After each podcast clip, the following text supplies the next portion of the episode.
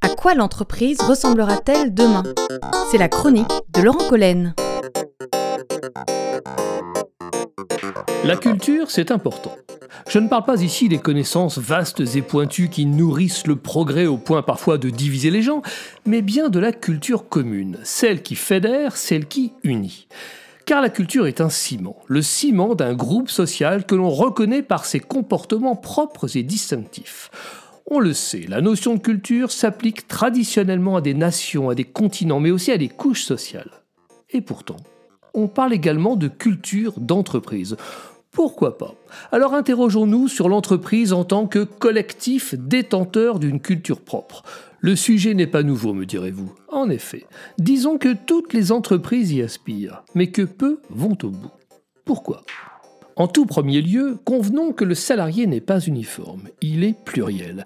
Et cette diversité qui fait la richesse, on la loue aujourd'hui plus qu'hier. On la positionne même au rang de valeur capable de reproduire notre société d'aujourd'hui si diversifiée, tant mondialisée tel un miroir. Mais sans aller si loin, sans forcément parler de profils exotiques, de parcours mirifiques, de plurilingues, d'experts en technologie de pointe, il y a dans les entreprises suffisamment de diversité simple.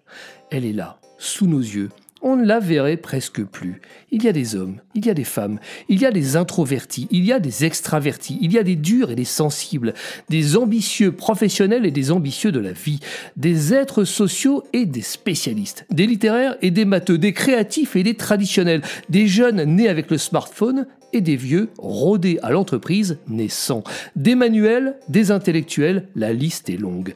Toutes ces différences dont on parle moins sont en réalité des piments. C'est de cette somme que doit naître l'harmonie. Le concept intellectuel est beau, mais il ne fonctionne que dans des secteurs trop souvent limités, à forte tendance intellectuelle ou technologique, là où le talent force le préjugé. Car la réalité est parfois autre. En vrai, les différences souvent s'affrontent.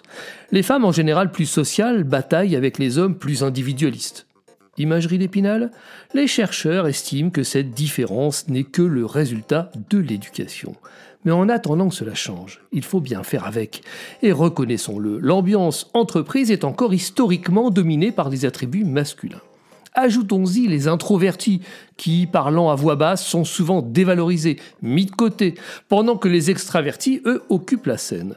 Tous ces caractères, en vérité, se nuisent d'une certaine manière, car ils évoluent dans un environnement de compétition, de hiérarchie, où il faut toujours un gagnant et un perdant. C'est une forme, pourrait-on dire, de dérèglement de l'esprit, mais c'est bien la réalité. Certains vont donc combattre pour l'avenir, vent debout de telles constructions sociales, et c'est bien. Pendant que les autres, eux, vont tenter pour aujourd'hui de modifier l'esprit. L'esprit des organisations, des rapports interpersonnels, des pratiques managériales à la recherche de cette fameuse harmonie autant de profils différents sur une ligne de départ génère un besoin managérial impérieux d'homogénéité. Quelles que soient les différences, tous doivent bien finir par avancer dans le même sens. Pour y arriver, il faudra donc impérativement opérer la concorde. Il faudra ériger un schéma de travail, de pensée qui sert l'intérêt économique de l'entreprise tout autant que les aspirations personnelles des salariés. Tous devront réussir ensemble à creuser le même sillon, avec les mêmes outils, les mêmes gestes, mais avec leurs énergies personnelles. Plus encore, dans un contexte économique où la compétition fait rage, il faudra de surcroît se dépasser. Partir de l'acquis des talents humains en place, bien sûr, mais chercher surtout à les sublimer par de nouveaux savoirs, de nouvelles pratiques, afin de passer ces fameux caps que l'économique appelle de ses voeux. Alors comment s'y prendre? On manage serré? On forme à l'excellence? On met de côté les non-conformes? On propose des carottes aux salariés? Il y a une autre voie celle de faire adhérer les salariés à la même vérité, à la même ambition, à la même exigence, à l'idée d'un combat partagé tout autant que singulier. Façonner une envie commune de se comporter tous ensemble de manière performante pour réussir. On en arrive donc naturellement à l'idée de culture d'entreprise qui unit. Car c'est bien un schéma culturel que l'on aura intérêt à proposer. Mais attention, Une culture ne se décrète pas, elle se constate. La culture en fait est une sédimentation, fruit de l'histoire et des contributions de tous les hommes et de toutes les femmes qui s'y sont successivement penchés. Il faudra donc la déceler, la formuler, l'affiner, car la culture par ambition doit rayonner, donner envie, envie de s'y conforter, envie de la faire résonner pour les salariés ou envie d'en tirer bénéfice pour les clients. On dit aussi souvent de la culture que c'est ce qu'il nous reste quand on a tout oublié. Elle est donc le squelette et la chair. Elle est la carcasse et la peau de l'entreprise. Elle est donc bien son identité. On aimerait pouvoir la reconnaître entre toutes, même de loin. C'est donc bien l'ambition de la culture d'entreprise que d'incarner une sorte de personnalité au choix rayonnante, utile, performante, populaire, élitiste, proche selon la stratégie, mais surtout différente. Elle est donc existante ou latente, mais toujours à modeler. Soyons clairs, les cultures d'entreprise, quand elles existent, sont rarement singulières. Mais il n'empêche que c'est bien ici la quête. Trop souvent, la culture ne se formule qu'en valeurs. Des valeurs souvent sans saveur, car toutes identiques et souvent éloignées de la réalité. Elles ne sont que des injonctions. Et c'est ce décalage-là qui explique pourquoi les valeurs d'entreprise ne sont souvent perçues que comme un seul exercice de communication stérile. Et c'est dommageable, car à l'inverse, on comprend ici la culture, elle doit inspirer mais aussi contraindre l'interne, à tous les niveaux de la hiérarchie. La culture est la partie immergée de l'iceberg. Elle ne doit pas se voir, mais se sentir. Elle doit se traduire par des signes à forte valeur dans le monde réel. La culture doit fédérer et aspirer les salariés vers le haut pour faire progresser l'entreprise. Une fois la culture d'entreprise définie, comment passe-t-on à l'acculturation? Pour que chacun en comprenne bien le sens, la culture se partage. Comprenez donc bien que la culture n'est pas un concept fumeux. Elle est au contraire une addition de comportements clairs, singuliers, volontaires, quotidiens et parfois même obligatoires. On découvre même que certaines entreprises ont importé le concept de score individuel de compliance. Imaginez que pour certains comportements sensibles, chaque salarié a la capacité d'alerter ou de dénoncer anonymement l'autre pour la seule raison qu'il n'aurait pas respecté un grand principe incontournable édicté par le management. On parle ici malgré tout d'un programme bienveillant car l'information demeure confidentielle afin que chacun puisse se corriger sans être montré du doigt. Ça, c'est la version acier trempé de l'acculturation. C'est pour dire si l'enjeu est sérieux.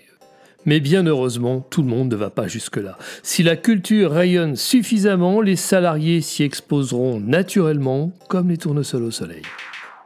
Une fois fondée et partagée, c'est l'ambition de culture commune qui canalisera les bonnes énergies.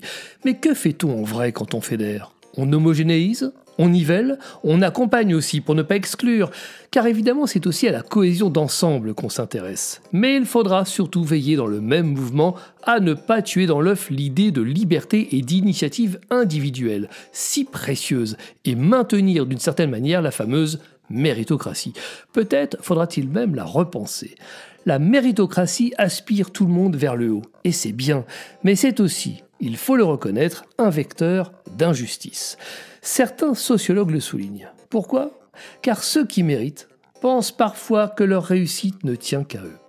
Et ce phénomène entretient malheureusement un sentiment d'injustice vis-à-vis des salariés qui méritent tout autant, mais qui, eux, ne gagnent pas de reconnaissance. L'ouvrier talentueux qui façonne toujours des produits sans défaut sera peut-être moins valorisé que le commercial qui a fait une belle vente grâce à des produits sans défaut. Et pourtant, tous sont produits de beaux efforts, utiles pour le bien commun. Les mérites aussi sont donc pluriels, au même titre que les personnalités. Alors, il faudra décloisonner la méritocratie, la démocratiser même, pourrait-on dire. Et si on louait toutes les sortes de mérites? Et si on calculait les primes ou les salaires selon par exemple la contribution non pas à la seule économie, mais aussi justement au bien commun, ce serait là un accélérateur de cimentation. La méritocratie aussi mériterait donc d'être mise à jour pour ne pas être toujours confinée au même caste. Tout le monde y gagnerait.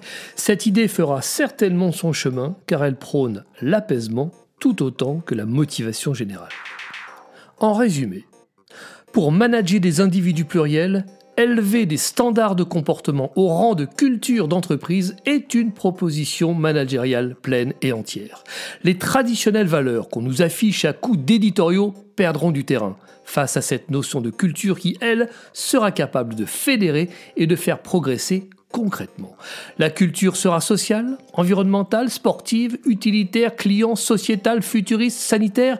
Elle sera originale. Elle cristallisera dans le réel l'ambition de différenciation de l'entreprise, jusqu'à produire de la fierté tant vis-à-vis de l'interne que vis-à-vis des clientèles qui l'auront choisi. Demain, l'entreprise osera se distinguer par sa culture propre, presque à la limite du clivage. Et c'est peut-être bien ainsi qu'elle instillera petit à petit et à nouveau cette fameuse confiance pleurée car disparue. Et c'est bien sûr ici tout l'enjeu.